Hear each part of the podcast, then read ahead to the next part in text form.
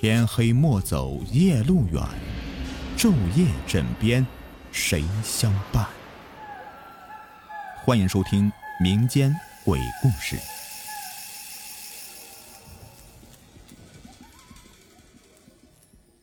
吓死鬼下集。王德走几步就回头看一眼，可是王德不回头看还好，这一回头虽是什么都没看到。但是越发感觉身后有人跟着，他开始向前疯狂跑起来。他越跑越害怕，那身后的脚步声是此起彼伏，他感觉有很多人在追赶自己。王德的心快跳到嗓子眼儿了，他开始后悔自己刚才要死要面子的不回村子里去，现在身后有鬼在跟自己。回去以后更加害怕，只有向前冲了。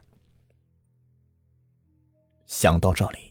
王德加快脚步，可是跑得越快，心里就是越发虚，耳边似乎听到了李九呼唤自己的声音：“王德，等等我呀！王德，等等我！王德，别跑啊！”王德一边拼命的向前跑着，一边用手里的铁锤朝自己身后击打着。打了几下，他感觉心里踏实多了，然后他继续向前奔跑。王德。终于翻过了山梁，到了下坡路，感觉身子轻松许多了。抬头看到对面山坡上有一点灯光，还听到几声狗的叫声，他感觉看到了希望，看到了救星了。他这时候啊，已经是醉意全无了。他想起人们常说一句话，就是“鬼怕恶人”。王德开始狂笑起来：“ 李九啊，李九！”你生前我也没得罪过你，你死后啊，我也给你烧过不少纸钱，你为何要装神弄鬼的来吓唬我呢？我今天喝多酒了，和那些杂种打赌，明天呢，我就把今晚赌来的钱都给你，换成钱烧，换成纸钱烧给你，好吗，兄弟？你不要再吓唬我了，好不好？说完，王德又回头看了看自己的身后，夜静更深了，只有微风拂面。他心想，李英九的鬼魂肯定是听到他刚才所说的话了。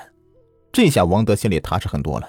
他再次咬了咬牙，继续面对着山坡上的乱坟岗走去。可是他刚走进树林里，脚踩着路上干枯的树叶，沙沙作响，感觉身后的人又来了。王德的脊梁骨再次袭来一丝丝凉意，他心想：这下完了，离村子越来越远了，翻过山叫救命都没有人能够听得到了。王德就挥舞着手里的铁锤，再次壮起胆子，冲身后大骂：“你他妈李九！我说了我要给你烧钱，你还跟我干什么？再跟我，我跟你拼了！”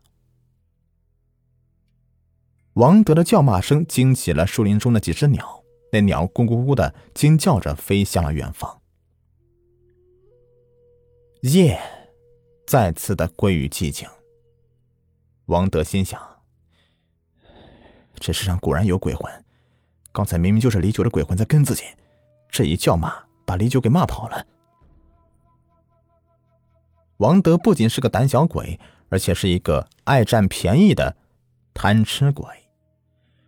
如果他今天晚上不是贪心送李九入土后回到李九的葬礼席上喝了这么多酒，也就不会有胆量说那番话，也就不会发生这个事儿。平时这时候啊，王德早就抱着自己的老婆的细柳腰睡觉了。可王德就是王德，他如果现在转身回去，他不接着去前面的乱葬岗，也就不会发生接下来的那些事儿了。可王德。不这么想，他觉得自己狂言也出了，人走到现在这个乱坟岗面前了，就差那么一小段路就到了。现在回去真不划算，还是硬着头皮把那根木桩钉在李九坟前以后，啊，一溜烟的跑回去，否则得不到这三百块钱，拿什么给李九买纸钱呢？下定决心以后。王德感觉没有刚才那么害怕了，他咬着牙向李九的坟走去。这村子里老一辈有规定，年长的死者葬在路的上边，年纪轻的死者葬在路的下边。李九死的时候呢，还不到三十岁，所以只能葬在这条路的下边。王德是连滚带爬的摸着黑到了李九的坟前。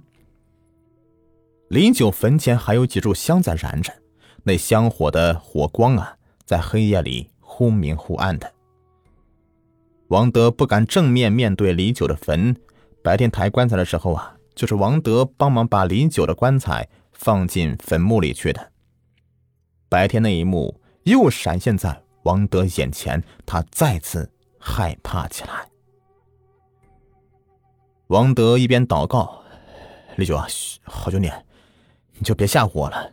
我他们打赌也是为了明天能多买一些纸钱烧给你。你就原谅我在你新家这个前面钉这么一根木桩吧。等明天早上他们看过了，我就把它给拔掉，还你一个完整的家。”王德嘴里一边念叨着，一边转过脸，侧着身子，背对李九的坟头，把那根木桩子深深的钉在李九的坟前。定完木桩以后，王德长长的朝着夜空呼一口气，他心里盘算着，自己站起来以后就要一口气跑回到村子里去，然后再吓唬吓唬牛儿他们，告诉他们。他自己看到了很多鬼魂，牛头马面、长舌鬼、恶鬼等等等等。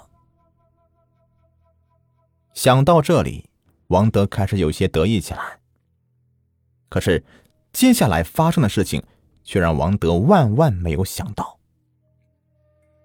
就在王德准备站起身来往回跑的时候，他的衣服被人死死的揪住了，让他无法挣脱。他拼命的挣扎着。却依旧是不能挣脱，这一下子可真把王德给吓坏了。王德大叫一声：“妈呀！李九，李九，你放过我吧！”王德感觉李九在前面拽自己不放，身后还有很多人冲自己过来，他用尽全身力气，还是不能挣脱。王德啊的长啸一声，吓得全身抽搐着，蜷缩在李九的坟前。他受到了过度惊吓以后就没有力气了。他感觉到自己耳鸣眼花，他仿佛听到李九在叫唤自己：“阿德，你不能走，你要留下来给我做替死鬼。阿德，你不能走，我不放你走。阿德，这下子可真要了王德的命了。大家都知道啊，平时胆小的人，但凡心脏上都有点毛病。”王德这一下子心脏病就发作了，一时间他感觉自己两眼发黑，大脑充血，呼吸困难，头重脚轻，他吓得尿了裤子，两脚乱蹬了几下。王德眼前又闪现出李九的音容笑貌：“你不能走啊，你要留下来做替死鬼，你不能走啊，阿德，不要走，不要走。”李九的声音在王德耳边回响着，他这时候才深信这世上真的有鬼魂呢。他真后悔今天晚上说过的每一句话，还有走过的每一步路。可是这一切都晚了，现在逃不掉了。李九死死拽着自己的衣服不放。王德又叫了一声：“妈呀！”此时，他被吓得两眼翻白。口吐白沫，王德被吓死了。在那个伸手不见五指的黑夜里，与王德打赌的那几位年轻人一直没有等到王德回来，都以为这王德胆小鬼肯定在半道上偷偷的溜回家睡觉去了，所以大家商量着，明天去王德家要回那三百块钱，还要他赔偿大家三百块的事儿。商量好以后啊，都各自回家睡了。